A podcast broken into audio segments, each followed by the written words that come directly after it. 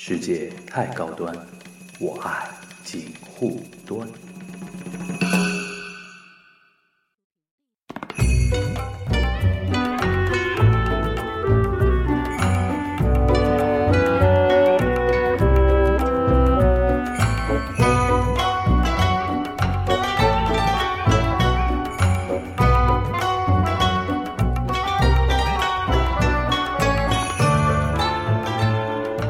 大家好，我是樊玉茹，欢迎收听今天的锦湖端会议。今天是我们日本等身大这个系列的第二集啊。第二集我们聊什么呢？聊一个跟科技相关的一个话题啊。这是我们自从这个节目呃几几期连续的硬核话题之后，我觉得又往硬核的方向又走了一步啊，已经开始聊非常硬的科技话题啊。那聊科技又是聊跟日本有关、中日有关的吧？就是科技的话题的话，我们今今天请来了一位我的怎么说呢？就是认识非常多年了，就是认识快接近三十年的 你暴露年龄了。认识，呃，就是其实是我的小学同学啊，我们小学同学。然后他本人呢是在那个通信领域是专家啊，就是可能是我个人觉得说是我的朋友圈子里不算边专家，不算啊，不算专家吗？啊。呃，但那但是呢，因为今天那个呃，我跟他比较熟啊，然后那个平时私底下我们讲话也比较那个随便一点啊，我们就不说那个真实的那种名字啊、工作单位啊，然后怎么怎么样啊，我们都隐去啊，因为那个今天的话题跟科技有关嘛。然后我们怎么来称呼他呢？因为我们他小时候在我们那个小学的时候，班里边是大队长啊，三大杠是吧？三大三条杠啊，那个所以说我从小对他的印象和在我家长面前对他的描述就是三大杠。是三大杠，我们三大杠同学啊，那个我们大队长啊，就是我们大队长。那个那个，我觉得先怎么叫你啊？啊三好学，生。樊玉茹嘛，你就叫樊主播对吧？樊主播 就是主播同学对吧？主播同学是三好学生，大队长同学和主播同学啊。那个，我们先请大队长来来给给大家打声招呼吧。大家好，我是大队长。不，反正那个我是以斯大队长。啊，你这个你这个话听听不懂啊，就是呃，那个怎么说呢？我先介绍一下你的专业背景，好吧？嗯简单介绍一下啊，因为那个呃，其实从小就是学霸嘛，对吧？然后那个大学是在中国科中科大，嗯，对吧？中科大念的大学，然后也在日本留过学嘛，对吧？在日本，在日本的清华大学可以这么说吧，东京工业大学，嗯东京工业大学，然后是一直念到了博士毕业，对吧？是我们这是是我那天在那个朋友圈里面说，是可能是我朋友圈子里边唯一最接近科学家这个称号的一个人。啊，不算科学家。啊嗯，那那个你的专业的背景，专业背景的话是那个严格意义上说叫通讯科科技的，通讯科学。嗯，属于这个日文电子信息与日语，日语叫做电子電気工学。电子电气工学，对对对，对吧？嗯然后我们这边比较常规的说法叫什么呢？中国的话应该是，美国的话应该算 double E，double E triple E 的那个 OK，嗯反正就电子电器电子信电器、电信、通信，对吧？嗯，就类似这个，领域的，对吧？然后呢，再进一步细分的话，就是跟那个通信标准有关了，对吧？属于硬件。硬件。对对，然后那因为那天我们在聊今天这期节目之前呢，我大概跟他时隔很多年，已经 已经喝了杯咖啡已经喝了杯咖啡聊过一次了。那天已经给我科普了很多东西了。首先就是说，呃，先大概简单的说一下，我们嗯为什么刚才要提硬件这个概念，就是说我们一般理解的，就今天我们聊科技嘛，对吧？嗯尤其聊通信，其实一个关键的一个主题就是五 G，嗯，五 G 这个话题，因为五 G 现在很火啊，这两年在中国国内比较火嘛，吧？对对对啊中国就是我们聊五 G 呢，因为我在那天跟你聊之前，我也没这个明确的概念，就是五 G 还竟然还分硬件跟那种标准两、嗯两套那个怎么说呢？两条路径，对吧？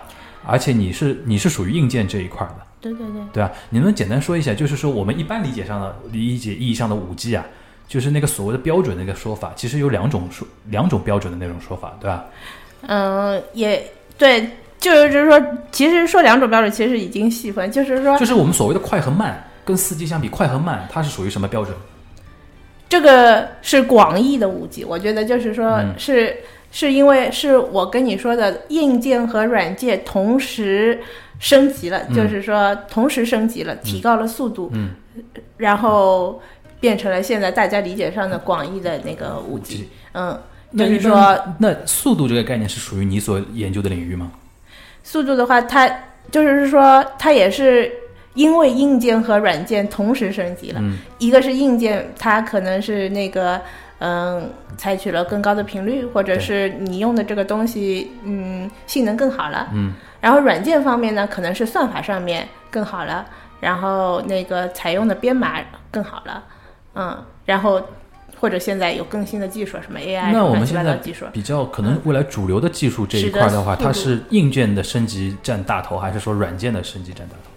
现在我觉得两边都在努力，两边都在努力。对对对，啊两边都在努力。OK，那你的是更靠硬件这一块吗？对对对，我啊是在硬，件这一块。就是就是不是算法这一块，而是说硬件的一嗯，个软件编程不会。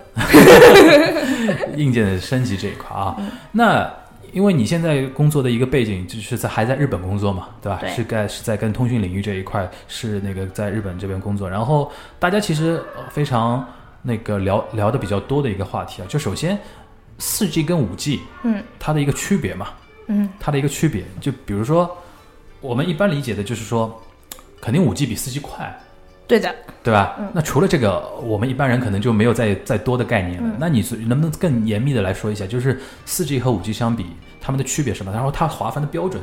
嗯，有点怎么说呢？有点像量变引起质变的一个过程。嗯你知道三 G 和四 G 有什么区别吗？那不知道，你 说你说，那你知道一 G 和二 G？我都不知道，反正你说对，你说所以就是我觉得最开始一 G 一 G 的话，可能是最开始真的是个移动电话，它只是个电话功能，就是以前的大哥大嘛，不是比大哥大是二 G，啊，大哥大都算二 G 了对啊。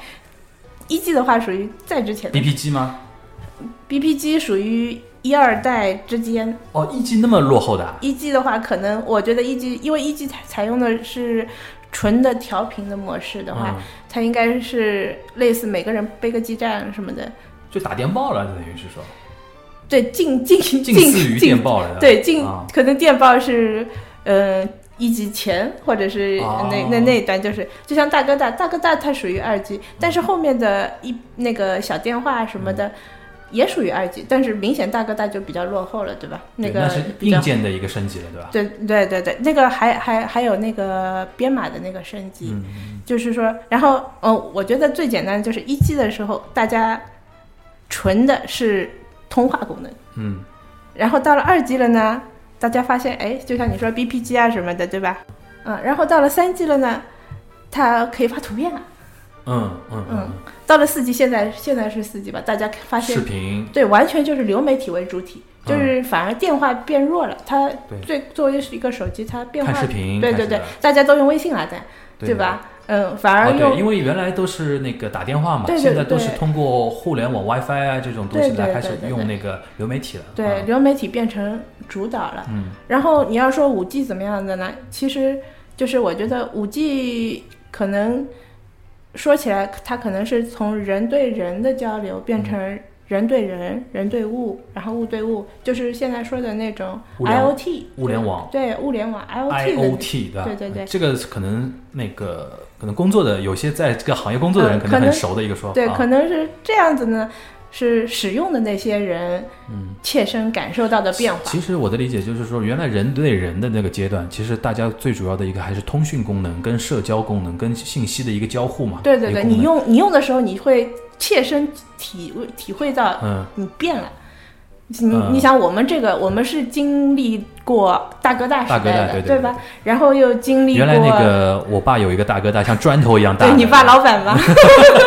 像砖头一，样大对。那时候那时候那个时候用大哥上海的上海街头，啊上海街头男人好像很多是那个那个西装裤后面别一个那个大哥大嘛，对然后对对对对鼓的很鼓的很大对，的那那那个那个那个绝对是那个在你说是二 G 嘛，对吧？对而且一开始好贵啊，一开始一万多，一万多万元换，所以不是我爸是后期了，啊，没一般没那么早是后期了，对？吧？嗯，对，这个就是说，像我们是经历过经历过二 G 的，对吧？嗯那个时候，这个也才二十多年吧，对呀、二十多年，它更新换代很快，对对是吧？然后我们那个手机，嗯，我们开始就我们开始用的时候，我记得我第一台手机是一九九九年，那那也比较早，对吧？对，嗯、我是九九年嘛，对对对就是初中、高中的时候，嗯，对吧？反反正就暴露年龄，就无所谓的。初高中的时候用的第一台那个手机。对，我觉得就到我们大学，我们用的时候是算几 G 啊？二点五吧。对，二点五，然后变成三 G 了，你自己感。小灵通算什么时代的？小灵通属于，也算是二二点五，对，二点五差不多。啊，那个我因为我觉得我学生时代的时候，小灵通是一下火起来了嘛。对，它是它它寿命很短，对，它寿命很短。它为什么寿命会那么短呢？嗯，它为什么寿命会那么短？是一个技术落后了吗？对对对对，完全是因为这个，完全是因为技术落后，因为它是怎么说呢？它是在用二 G 前期的功能，嗯，在在干在做事情，就是说，但是便宜嘛，它资费很便宜嘛，对对啊，但但是随着那个整个一个代际的一个交替，然后嗯它完全就是被市场淘汰掉了嘛。对对对，对我觉得，嗯，然后然后就变成四 G 了，现在，对。对吧？现在大家就普遍用的是四 G 的，对，现在普遍用的是四 G，嗯。你想我们是四超元老。哎，其实一之前我还刚刚被普及了一个新的一个，嗯。就是所谓的一 G、二 G、三 G、四 G，是为了大家比如说界定方面的一个代际的一个说法嘛。对对。其实它每种标准名字都不没有一样的，标准对。什么 CDMA 啊这种啊，对这个 LTE 啊这种啊，这个的话，对这个也是一个，这个是什么呢？嗯，刚才说的一 G、两 G、嗯。三 G，、这个是在技术上，就是说，其实就像我说，它是硬件、软件，嗯。然后同时升级了，嗯。导致大家对于这个通信的一个怎么样使用发生了质的变化。嗯嗯，一一 G 的话呢，是我说的，它直接是用那个调频技术，嗯。然后呢，到了二 G，二 G 的时候呢是 GSM，，GSM 对，它用的是那个 TDMA。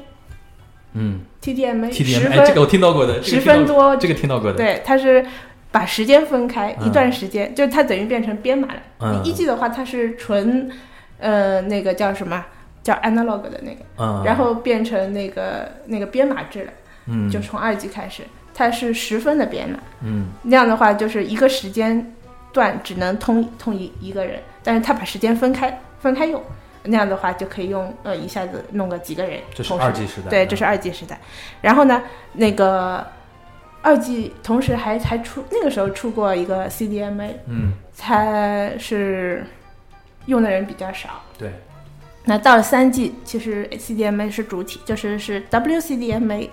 那时候 WCDMA 又出了个 CDMA 两千，然后中国还有一个 TDS CDMA。这些都是所所谓的一个协议标准的，嗯，对对，这是一个也算一个技术上的吧，嗯。技术上的一个、一个对，哎，但这里边就体现到一个，因为现在大家都说，我们讲到五 G 的话，嗯。很多是说，比如说各种标准之间的竞争啊什么的。嗯，其实从那个时候开始就开始了吗？从一 G 就开始，从一 G 就开始。对对对，一 G 的时候，因为我那个们一直像不像像摩托就是你刚才说的 LTE 那个是四 G，那个是四 G，对对对，这个其实就是说这种标准之争，其实从一 G 的时代在全呃那个全全球就开始了，对吧？对对，一主 G 的一 G 的时候，那个时候是美国的摩托罗拉，就摩托罗拉没有人很猛的嘛，对，没有人跟他竞争。没，人跟他竞争。，对，然后到了二 G 的时候，可能很多小朋友都不知道摩托罗拉这家公司了。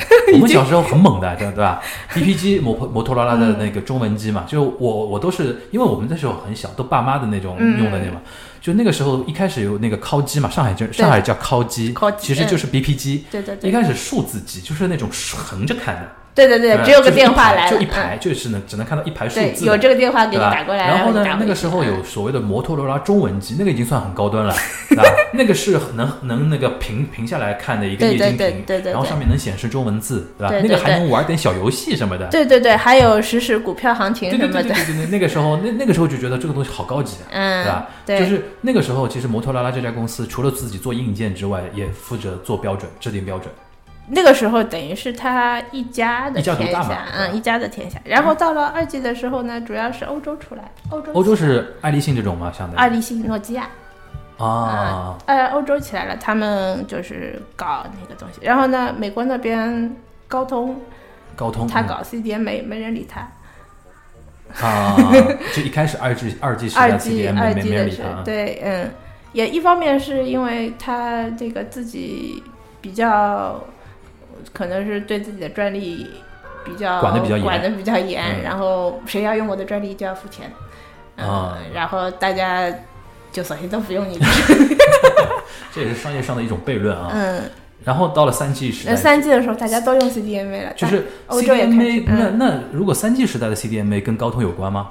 有关，但但是已经大大的升级了，嗯，所以就是说，可能大家都在想办法避开那个高通的那个 CDMA 的是那个在专利，你的版权范围之内的那个 CDMA，大家对，想办法避开。对，或者只只付一部分，部分的钱 啊，那所谓的 CDMA，刚才提到 CDMA 两千，就是这个概念下的东西吧？对对对对，应该是那的，那嗯，中国什么时候上这个牌桌的呢？中国什么时候？从哪 G 的时代？就三 G 时代嘛？其实二 G 你也说了，小灵通啊什么的，啊也也有，哦，也是已经是那个也算中国上牌桌了啊。对，那个也已经有了嘛，有但那个时候中国的应该都是什么中国电信、中国移对动，很少很少他们很他们啊，嗯嗯，就是说，但是那个时候已经开始有国有的国不也不算国有的，就是中国的企业嗯。开始做这个科研发还是什么的，嗯嗯。嗯。但那个时候呢，属于嗯学习，也不算学习，就是因为有有一个目标在嘛，嗯，就是美国外国摩托罗拉，啊、对，也也不是说美国，那你就是反正就国外呗。对，爱立信啊、诺基亚、高通啊、三星啊、LG 啊什么的，全全都是有目有有一个学习榜样。OK，对我们说，现在在现在的技术上来说，你说是赶超欧美啊，嗯一直在赶。嗯之所以说赶，是因为有目标嘛，嗯对吧？有目标你才赶。嗯，然后超呢，我们是超的部分我们放在后面聊，超的部分比较开啊，我们放在后面聊。就是这个是三 G，对对对，这个是三 G，嗯然后到了到了三 G 的话，中国等于是说已经上牌桌了，但是还在超英赶美的那个那个那个阶段嘛，对吧？对对吧对对呃，那个是 CDMA 两千啊什么的，就已经到三三 G 了。对，四 G 呢，可 C 能 D 对对对，四 G 就我们四可 G 是是 LED，影响比较大了。对，我知道的是，就是在技术上面，它有了一个那个 O O F D M，好像是，就是说它通过相位的那个，嗯、叫什么交垂直相对垂直的那个相位，嗯来增加它那个通信的一个嗯，一个速度啊什么的，对。应该。然后这个然后在，技术上又又一个，就你说指这是这个这个是指国内的还是指国外的？嗯，就是从三 G 升到四 G 了嘛。就是全球都一样的，就是那个技术的进步。对，就等于一个新的技术出来。这个新的技术最早是谁出来的呢？就是还是美国人先弄出来的吗？这个技术很早就有了，就是说很很早就有了，但是就是事实就是它在实际应用上是是很到在四四 G 的四 G 大概二零一零年差不多吧，差不多，差不多吧。嗯，差不多差不因。为四 G 其实是跟 iPhone 的普及就有一个对对对，因果就是关系了？三 G 三 G 的最后出了个 iPhone，、就智能手机完全是靠四 G 的对带动的，对对，然后然后开始迈入了四 G 的领域。但是你说三 G 和四 G 它有多大的非常明显的那个分界线？其实也没有明分界，只是那个时候，嗯，智能手机出来了，嗯，它的那个嗯速关于速度啊、流量啊什么的就是都需求过要需要需要了，我觉得互为因果了，嗯，就是对，然后因为四 G 有了，然后智能手手机成为一种可能，然后因为智能手机出现了，让很多人的体验觉得说这个东西比三 G 好很多，对快一下子，体验因为因为你原来不可能通过手机去看视频嘛，嗯。也不会有这种体验嘛，嗯对吧？然后智能手机出来之后，人家说哦，原来可以等于手机替代了电脑，手机替代了电视，对对手机替代了手表，对吧？替代了很多东西，但是这个东西就是个这个背后是一个加快的一个网络嗯嗯嗯。在在支持它。对，就是嗯硬件跟软件大家互相的一个扶持嘛，对对这是四 G 啊。嗯其实到了四 G，好像中国的那个研发的速度好像就越来越快了，对吧？对对对，然后现在就又又到了中，渐渐的，就是本来有个大部队嗯是就是赶嘛，赶大部队，现在赶上了，赶上了了之后，开始开始慢慢的要往前跑。就四 G 我们基本上赶上了，对对对，就是可以这么说吧。然后终于到来到了五 G 啊，现在我们聊聊聊，终于聊到了那个五 G。然后关于五 G 这一块呢，就是现在大家讨论比较多嘛，因为中国人对，因为我我有觉我觉得就是。因为今天这一期，因为你有那个日本的一个留学背景，再加上一个一个专业的背景啊，因为嗯前两天我在呃在那个网上看一个视频，我在那个 YouTube 上面看看个视频，他是一个日本的科技条线的一个记者，然后他在用日语在在做一期节目，然后他就在介绍五 G 技术。嗯。这个视频我觉得最有意思的就是说，他讲的内容当然还是蛮详实的啊，但我觉得最有意思的是他那个评论栏里边，嗯，所有的那个几乎前十条那个高赞的一个评论，就是点赞人数比较多的，或者说讨论人数比较多的一个评论，都是在日日本人，就是日本的用户在说五 G 对身体身体不好。五 G 对身体的一个影响。哎，对他就说那个高频率的那个那个那个电波嘛，嗯嗯对吧？可能会对身体有有有那个这个高功率的话，可能会对身体有。这个东西就是它有没有科学道理，我们先不提提它。嗯嗯我在这个事情后面看到一个什么呢？就是说日本人拒绝新的东西。他对于新的技术的一个态度，嗯，就是好像我现在觉得越来越这样这种趋势了，就是说他对新的东西出来，嗯先是保守的，先是拒绝的，先是负面的。嗯，对吧？然后这个其实导致了他很多那种实业上的东西的一个发展的一个速度嘛。嗯嗯但同时，你看中国现在，我大概从去年、大前年开始，因为大家都在说五 G 要来了，五 G 要来，五 G 要来了，而且你看中国所有的媒体评论都没有人去探讨什么它对健康的什么危害什么的。因为我是觉得说，中国首先有一种，就我们是把这个看作一个商业机会。哪怕嗯我不是自己研究五 G 的，我不是跟那个通讯领域有关系的，但五 G 出来之后，我是不是能去做那个物联网？嗯我是不是可能去做那个自动驾驶汽车？嗯，我是不是能做那个什么医疗那个先进医疗的东西？就大家都在想，这个技术成为一个基础设施建设了之后，对我在上面能赚什么钱？对对，所以导致整个社会讨论的时候都是很积极正面的，嗯。都觉得说哦，五 G 时代来了，大家都跃跃欲试嘛。我就在里边看到，觉得我觉得中日之间的那种对于新技术、对于创业，就是技术创业啊，或者说高新科技的这一块的一个态度上的一个区别。你觉得你从你的观察，你觉得是不是这个样子？就从日本的那种，嗯，确实呃这个样。因为我看到的还是就民间的反应嘛。那你嗯觉得从从那个日本的，比如说偏官方一点的、偏科学界一来来的话，是不是也有这种问题？他他还希望就是说，希望你产出，你说谁？就是你嗯你的研究经费申请了，就是申请研究经费吧。就是想呃，对你像东京工业大学的话，它研申请研究经费主要是你这个专业主要是向日本经济产业省申请经费，对吧？不是这个，我们可以申请那个 k e n 科研费。对科研费的话，可以也可以往申请文部生的，都都可以，就嗯不不限于经济产业。然后是经费越来越少吗？那个要自己对，要自己写理由嘛，写理由，你这个东西，嗯，有多好，嗯，嗯，然后社会有多需要，嗯然后可以带来多少经济效益。嗯，然后就是说，你觉得他们媒体那种吐槽有道理吗？就是呃，额度降低，同时要求越来越高嘛？对对对对对，就日子越来越难过了嘛。是，的确是有这样。的确是你们能不能举点具体的例子？什么叫具体的？就比如说跟你切身发生过的，就是说，因为我相信，我相信那种教授什么的，肯定也是看到这种现象非常那个嘛用光火啊，啊，很光火的这个。光火的。嗯，啊那你觉得这个东西短期之内会有改善吗？就作为日本来说的话，还在减，就像我们还在减。对、嗯我们原来是，就是说实验室一年每个人会有多少钱嘛，嗯，然后一直在减，每年都在递减，今年又要减了。嗯嗯 嗯，那那肯定也不是这个领域嘛，其他的领域其他领域应该应该也都在吧？他有一个问题，可能可能都有这个问题吧，就是说有些领域那个生物制药领域，他就愿意花钱，生物制药他愿意花钱对，愿意花钱。哦，就是他现在就等于是说把来把很多钱就聚焦了。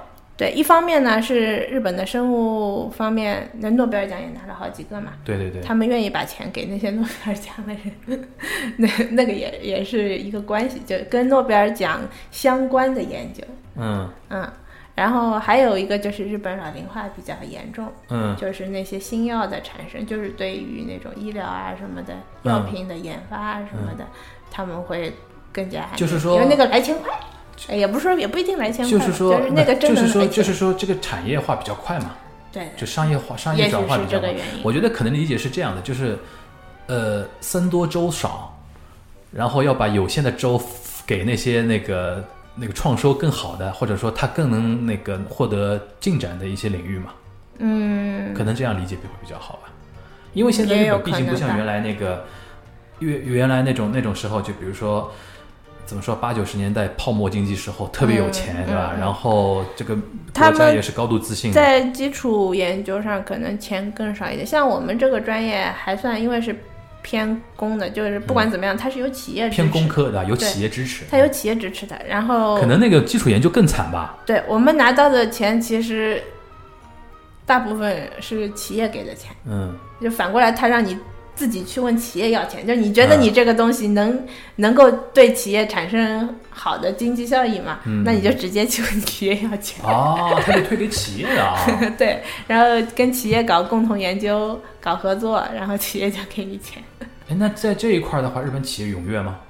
就在就你的专业上来讲的话，也不怎么踊跃，可能是因为现在这一块的企业他们越来越差了吧？大概。他们觉得有有些东西觉得直接可以买，买华为的。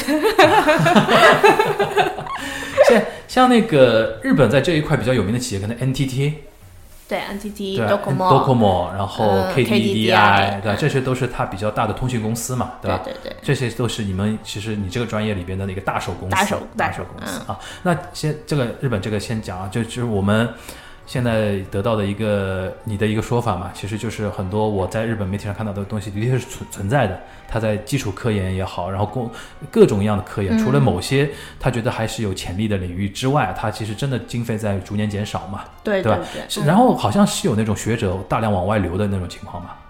有有，不过我们这个专业有也不不是不多，我们这个专业不多，嗯，有反的正反正我知道制造业很厉害，嗯，对吧？很多都跑到深圳去了，对对，对吧？那再回回还有那个金融方面啊，金融，对对对嗯，一桥大学不是那之前一桥啊，嗯一桥金融很强的嘛，对，之前一桥大学有个教授不是那个跑到香港去了，嗯。嗯，香港那个大学，嗯。然后给他好多钱，他觉得收入很好，还准备移民香港。这个可能对日本人是种刺激啊。对，对，然后那个我们说回那个五 G 这个事情啊，就是终于来到五 G 时代了，对吧？嗯然后，嗯比如说我们现在，比如说就一个感觉快嘛，对吧我们需要更快。现在 就是更快，未来肯定还会有六 G、七 G，我相信啊。就比如说，对对对它这个 G 是一个 generation 嘛，其实对一代两代第五代嘛对吧。然后嗯啊，对这个很多人还不知道，以为是 GB 那个，对，不是对，对，其实就所以第五代嘛，对吧？对第然后五代了。然后就是一个问题，就是说，呃，从你的专业角度啊，帮我们多说一说，就是说，五 G 跟四 G 相比啊，其实就我的认知，好像并不是说完全都是优势，它也有像它的一些软肋的地方，对吧？现在还没有进入到五 G 时代，嗯所以很难说这个进入之后你嗯这个劣势就从技术上来讲，嗯从技术上来讲，它就有哪些是软肋？对，因为我们现在。嗯，说到以五讲五 G 背景的时候，就会嗯说到，就是说现在是因为，呃，那个，嗯，频率频率的那个分配上，嗯那个低频的那些都已经分满了，嗯然后高频的还空着，嗯所以我们要弄新的技术啊什么的，我们只能往高频走，嗯，就是嗯往高频研究高频的新技术。嗯那频率高了之后呢，嗯，它就会有一个有有有一些那个问题，那些损耗问题就会比较大一点，因就为一机器的损耗吗？还是信号的损耗？信号的损耗吧，应嗯该算就是热损耗，应该就是热损耗比较大一点，因为损耗是根据那个波长来算的，嗯就是说，嗯，频率越高了，它波长又短了嘛。嗯你一个波长走下来，比如说要损耗掉多少？那同样的距离，你频率高了，你就你得走好几个波长，那样的话，你这个频率，你这个损耗就会比那个那个低频的会会大一点，你传的那个距离就会短。那对于它五 G 的普及的一个问题，就是说，它可能需要更多的投入来维持这个稳定，对，就是说基站会多一点。基站会很多，嗯对吧？然后因为它的频率会不稳定嘛，相对不稳定还是说相对损耗比较大，也不是不稳定，稳定的，嗯，就是你要达到这个个通讯要求的话，对对对一定要比四 G 建更多的基基站，对吧？然后这个可能就牵涉到一个基础设施的一个投入上面的问题。嗯所以说，他们说现在为为什么中国人发展快嘛？我们钱多，就基建的钱多嘛，吧？对对对是有这个问题的，对吧？对对对，那总体来说，它的技术肯定是那个应用应用的场景肯定会越来越多嘛。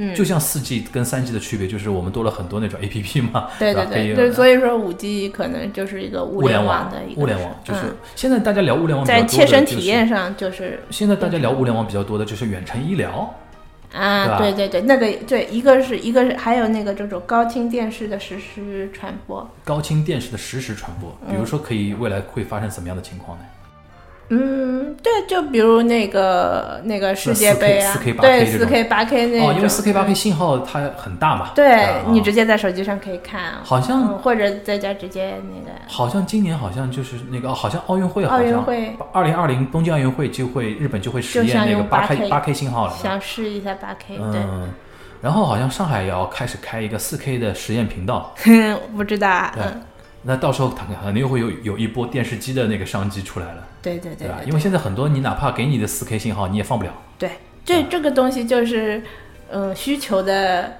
越来越高，然后导致那个就是你说的那个怎么说呢？嗯，环境环也是算是环，就是那个硬件环境的一个升级，嗯。然后加上软件的一些那个新的进来，新的技术进来，嗯。就使得整体的用户体验就上了一个嗯。台台阶嘛，啊，远程医疗还有那个自动驾驶嘛，嗯嗯，对吧？然后你刚才说的高清信号，高其实高清信号也是也也是远程医疗之所以能实现的啊，一个对对对，地步因为现在很多很多的那种什么做手术，对。做手术有一些高清信号非常清晰的话，嗯。他肯定就是有个医生肯定不在那个那个手术台上，在别的地方就通可以通过那个。他不但要清晰，他还要时延短。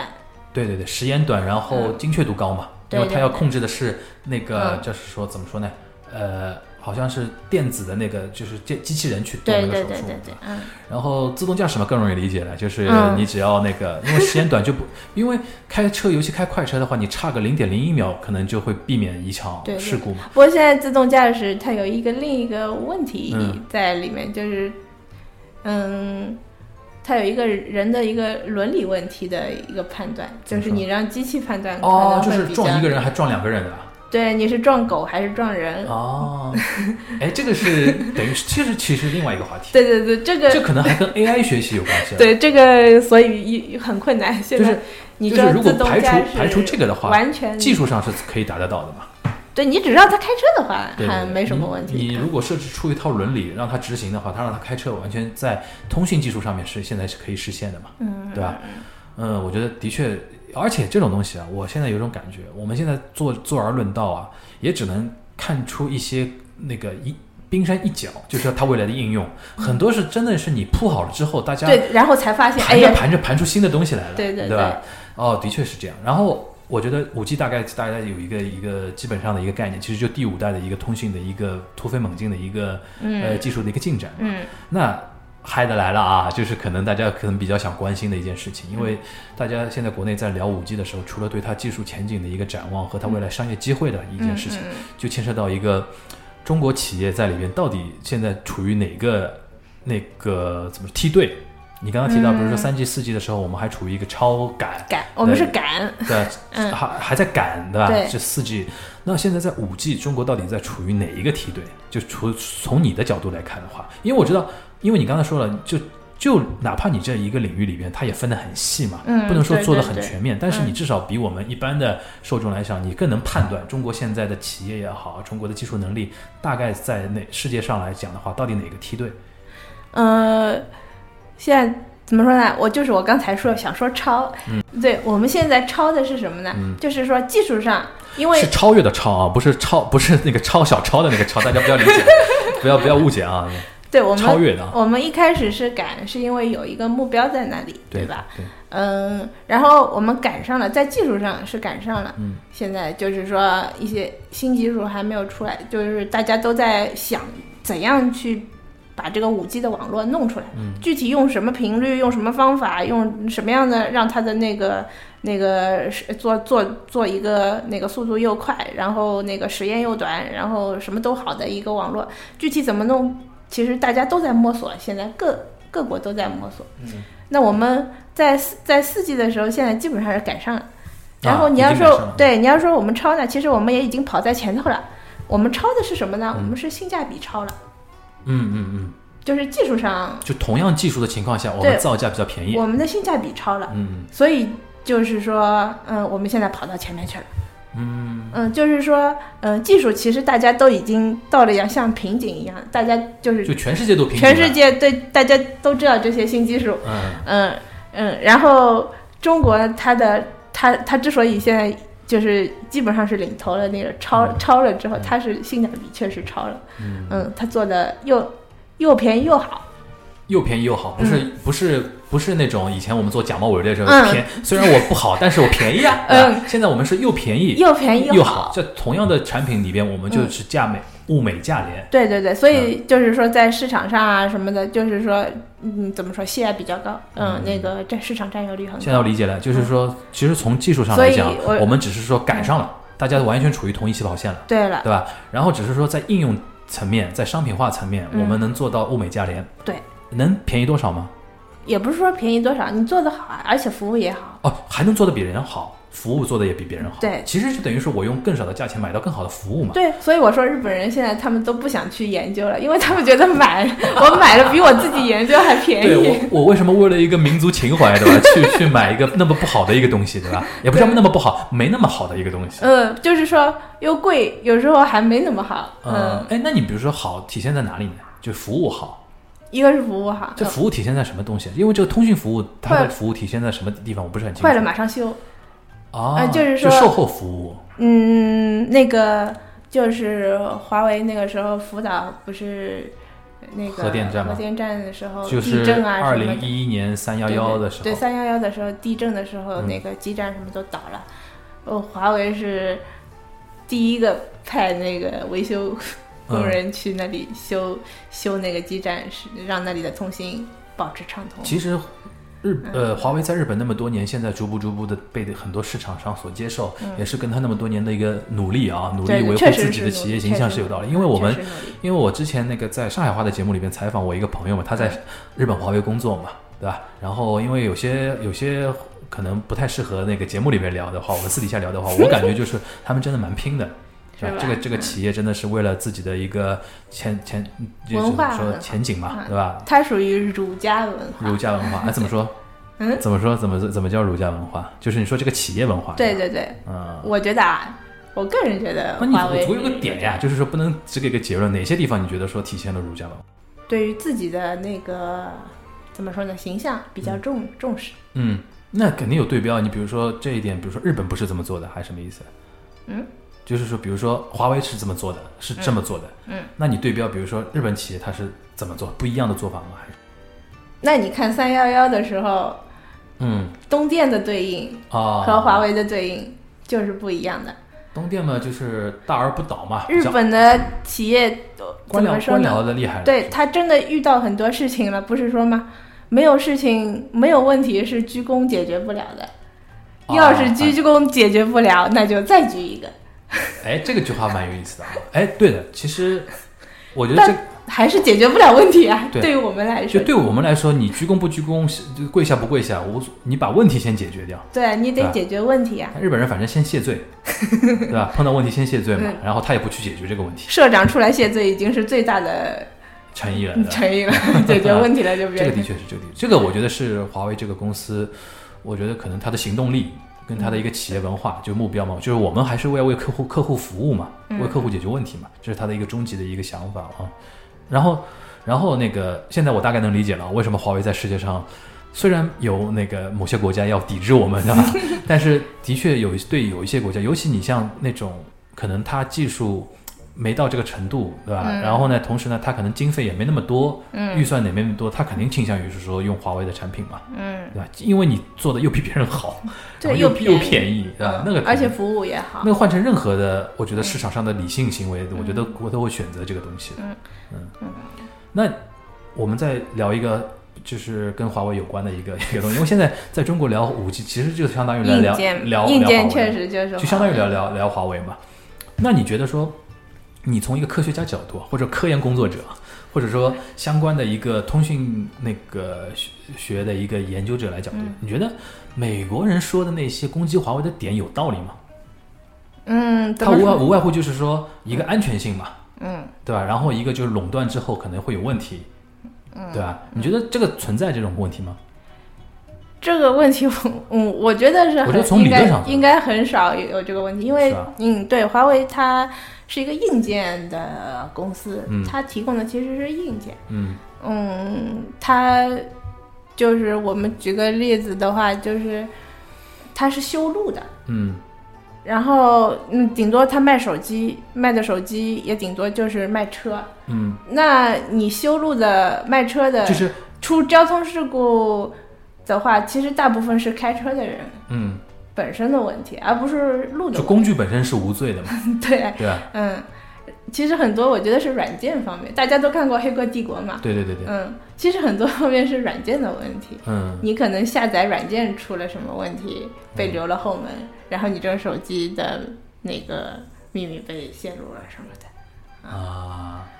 其实就从你的专业角度来上来上，他可能指责的那个点，就你觉得就不是很到位，对？嗯你要指责也没指责到点上，就懂的人可能觉得说你非常 non nonsense 的那种东对，像华为这种，就是我说是修路，他如果出问题的话，就整个就是没修好呗，反正就是，对，整个就是一个一个交通堵塞、大堵塞的问题了。那就是你的技术能力有问题。对对对，这样就是一旦它的基站出问题的话，可能就是整个区域的手机都不能用了。那个可能，那个你可以说是华为的东西不好，嗯嗯，像前一段时间不是那个 SoftBank，嗯它有一个，它有一段时间，整个通信都断了嘛。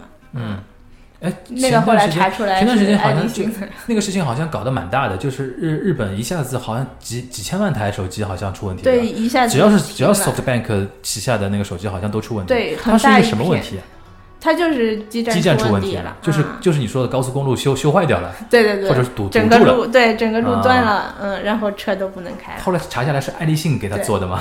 对 对，哎，那个是爱立信的 哇，的，这个这个这个黑的厉害了。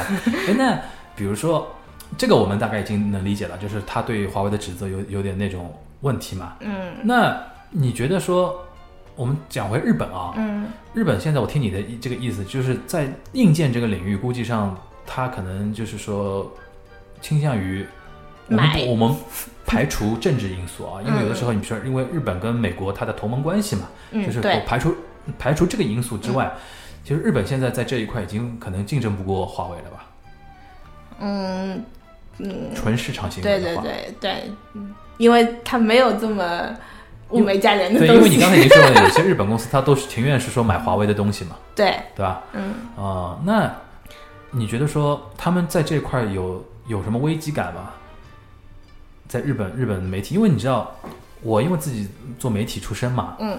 经常看看看点那种日媒的报道啊什么，因为有日本人有的时候还会比较酸嘛，嗯，就中国哪个方面比较好了之后，他们会比较酸，然后但是他一定会倒过来说，我们日本也应该怎么怎么样，对吧？嗯。但是在这一块儿，你觉得他们我好像听到的比较少嘛，他们聊的也比较少嘛，可能老百姓一般不太能理解，关键就是，嗯，也不要说日本的老百姓了，其实大家作为普通的用户端，嗯。大家对一个通信系统的那个了解，嗯。只局限于手机，嗯嗯嗯，对，就是他可能你完全不知道你这个基站用的是哪个牌子的基站。对，就是嗯。他哪怕你看到一个基站，他也没感觉的，不像一个什么可乐什么老是有个 logo 在那个地方。对方，，日本的民众方面，他们就是一说就是华为的危机感，他们想到的时候是我不买 iPhone 手，我不买那个华为手机了，我买 iPhone，但是觉得他就安全了。但是他没理想到你 他用的基站还是对但是有可能对，有可能你们家用的那个那个路由器嗯也是华为的，嗯就是那个基站你看不到的东西，你不注意的东西，其实还是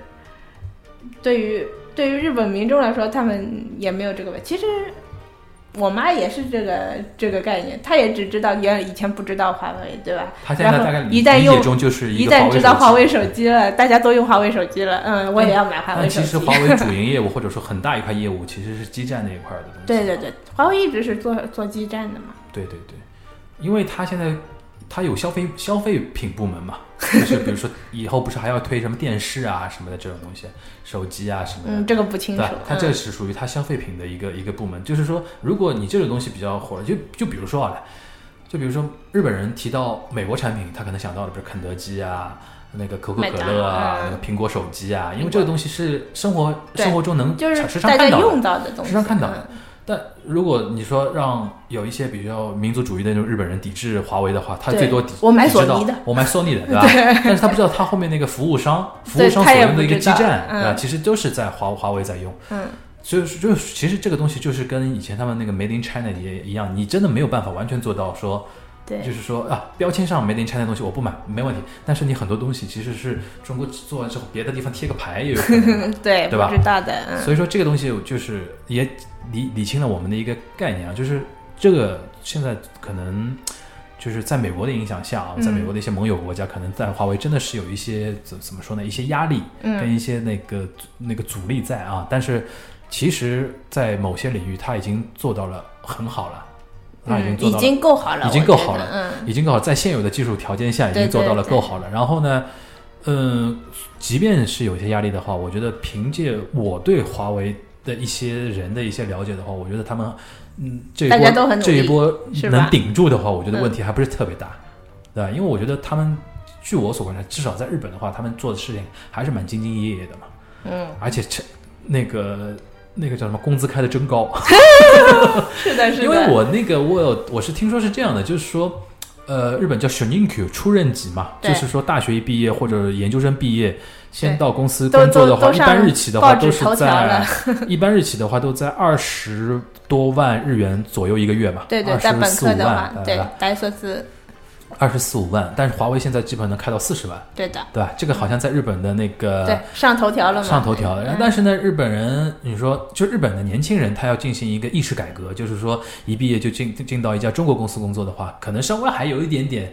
小疙瘩啊，有点嗯小，有点小小小门槛、小难度啊，但是这个东西也在逐步逐步的改变。但是现在日本年轻人也挺想得开的，我觉得。对啊，就认钱呀、对啊谁跟钱过不过去啊？哦，有那帮活在昭和时代的昭和时代嘛，就是我就不说了，像我们这种 昭和昭和男子的，就是现在新的一批年轻人，他们还是比较现实的嘛，对吧？而且说老实话，你都是在日本开公司的，就无所谓的嘛，对吧？而且，嗯，据我所知的话，因为这这几年你沟通也比较多嘛，因为很多在中国这边的媒体人啊，日本媒体人也好，中国呃，在日本中国人就是在日本居住中国人也好，大家互相之间这种信息沟通啊之类的，也导致现在很多日本年轻人他愿意去尝试。对吧？嗯然后前两天我还看一篇帖子，他们在总结，就是在日本招收那个新员工的中国公司，他们列了几家嘛。嗯嗯然后我会发觉，还在中国现在火的公司也什么阿里巴巴、腾讯啊、对对对百度啊、华为啊，然后什么甚至于京东啊什么的，什么还有那个抖音，哦，抖音现在在日本超火的嘛，吧？对对对然后现在都在日本那边招日本的那些员工啊什么的，嗯这些你去你去看了，我说可能令和出生的小朋友未来他们会有更看得开一点。更看看看看，就是说令和出生的，然后到他们工作的话，可能也就二十年时间嘛。再过二十年的话，可能对日本人来说，对那个时候的就是工作的日本人来说，在一家中国公司工作，中国在一家中国的跨国公司，中国背景的跨国公司工作，其实可能不算什么一件很严重的一件事情。对对，就是个外企嘛。就是个外企，对，嗯就是就就就是一个外企，外系外外外资系，对吧？对对对，好，我觉得今天其实我们还是讲的相相对浅浅的啊，因为我们怕那个 聊得太深的话，我都快有点听不懂了。我对，但是至少我觉得说从几个点啊，首先那个从你从专业的角度大致给我们科普一下。嗯就所谓的五 G 到底是一个什么样的一个东西啊？然后那个它可能会给我们带来的一些呃生活上的一些改变，然后回顾一下一 G、二 G。我今天那个一 G、二 G、三 G、四 G 那个蛮有意思的。其实带我们回顾了一下，很多小朋友可能他一出生就是在四 G 时代他有意识的时候就四 G 时代。现在你看现在这两年出生的小朋友，就一一出生就是 iPad、iPhone，对吧？对对对，然后他们我之前他们可能都没听听过我们小时候那种嗯 那个那个 modem 那个上网的那个时时候声音。我上次跟滴滴跟人家描述的滴滴滴那种很奇怪的那种东西。我们当年上个网真的下载一张图片都超慢，嗯，对吧？现在对，上次不是是我是看一个电视还是报道什么就是说怎么区分怎么区分代沟，就是说现在嗯代沟啊，跟我们这群人说电话，我们还是就是比划这样啊这样的啊，然后现在都这样。这样，现在是啊这样嗯，就打电话，啊，就这样，就是这样，就是就是我们那个时候还比个六，对，这样比个六，然后就放在耳朵边上，因为是一个听筒的一，个动作。对，现在直接是现在纸板，直接是 iPad 手机，手掌，直接手掌贴在边上 对。还有一个就是直接拿在那个这样拿着的，这样子说话你讲语音时候的那个动作嘛对吧？这个的确是区分代沟的一个东西。然后这个东西你总结一下，就会觉得说时间真的好快。其实你从一 G 到五 G 也就二十多年，我刚才说，其实都没有三十年的时间，对呀，三十年时间都没有。嗯，我我经常跟我妈说嘛，就是一切电子产品都是废铜烂铁，因为它更新太太快快了。太快了。但反过来呢，电子产品又有又有那种就是买买新不买旧，买贵不买便宜的，那就是说还是要买新的，嗯因为你一旦买了旧的的话，它淘汰更快。所以说，一般比如说像四 K 电视啊、八 K 电视出来之后，还是建议大家，哪怕有这个余力的话啊，嗯。花点钱买一个最新的那个，因为你这个东西还能撑个四五年，嗯，对吧？对。如果你那个时候趁别的你买回来收藏是完全没有，比如说 iPhone 的。Ten 出来之后，你花花点钱买个 iPhone 六什么的，你就根本就是嗯，马上就要淘汰，马上就要淘汰掉了，嗯。很多它很多新的技能你都没法用了。对对对，其实这个道理是这样的。然后就是非你从你的那个专业的角度嘛，就非常感谢我们大队长同学啊，穿专从日本那边角度讲了一些很多日本科研方面的一些问题啊，因为这这些东西啊，你没有在那边实际待过的话是感受不到的，嗯，对吧？因为因为我现在是觉得说日本人已经到了一个非常纠结的一个年份了，因为中国在很多方面都在赶超他们。对吧？都在都在赶超他们，然后他们有一种危机感嘛，就觉得说嗯原来亚洲的老大嘛，毫无疑问的亚洲老大，对吧？现在眼睁睁的看着一个旁边崛起来那么大的一个，对吧？他是有压力的，他是有压力的，对吧？嗯但是这里边就，当然我们一方面是中日友好嘛，第二方面也希望日本人能调整心态的，尤其昭和男子，哦，对，呃，我们要呃怎么说呢？嗯，和平竞争，友好竞争，共同发展。共同就就希希望能达到这个这对个这个这对对对，个状态啊互互。相竞争其实是个好的，好的一个啊竞争环境，肯定是好的，对吧？但是你不要恶意竞争，嗯，对吧？就然后为了竞争黑人家，对啊，对吧？这这个我觉得是，这个也是我们做这这些节目的目的嘛。我这个子系列叫“日本等身大”，就是真实的，对吧？真实在日本那边发生的。我觉得你刚才举的一些你学校的例子啊，然后那个三幺幺那个例子，我觉得是的确是，比如说日本的那个企业谢罪嘛，就碰到问题就谢罪，然后不解决问题。我觉得这个的确是你没待过是感受不到的。有的人经常说，啊，很光火啊，因为国内有的时候会比较片面的看嘛，比如说日本某家公司发生问题了，嗯然后一直在那说，你看人家都有鞠躬的，然后都有下跪的，然后就没有然后了。然后他就这样呀，就后面没有了，后面没有了。然后那个比如说救灾这种事情，嗯他到现在很多，你看一一年发生大地震，到现在还有很多人住在那个简易班房里面，对，对吧？这个这个效率就是在在我们来看来是难以理解的这个这个东西，但是日本也有它日本的一个问题，对吧？但是人家也会反过来说，你看他人家即便地震那么大的灾害，国家不乱，啊，大家也很太平，嗯啊，老百姓也不会去闹事儿啊那种事情，对对这也是他的一个优优优点的一个地方。但不管怎么样，非常感谢我们大队长同学啊，那个马上要回到日本去之前，然后临时抽了这个时间，然后跟我们大家来随便聊聊啊。嗯然后因为难得也我们也从从一个科学家、科学科学研究者这个我也在努力，啊，科学研究员吧大，家都需要努力。算嗯算那个研究员对吧？研究员的一个角度跟我们来说了一下这个话题啊。我相信很多，因为我们今天聊的也比较浅啊，嗯然后时间比较紧。如果有大家如果有那些比较具体的一些问题或者互动的话，可以那个留言、私信、微信都可以啊，大家可以跟我们进行一个互动，然后。呃，下次我有机会通过比如说微信啊什么的，就直接问你，直接问你然后哪些问题比较比较，我觉得比较有意思，可以问你，然后你再给我们进行一个答复啊什么的也可以，好吧？那今天非常感谢大队长啊，我们时隔好多年，那个又见见了一下，然后马上又要回到日本去工作了啊，分因为这次十连休嘛，对对对吧？你休的也非常爽了，对然后要我还加了年假，哎呀家里 大概一个月吧，差不多。二十二天。二十二天，差将近一个月的时间都在上海这边弄比利西德律，对吧？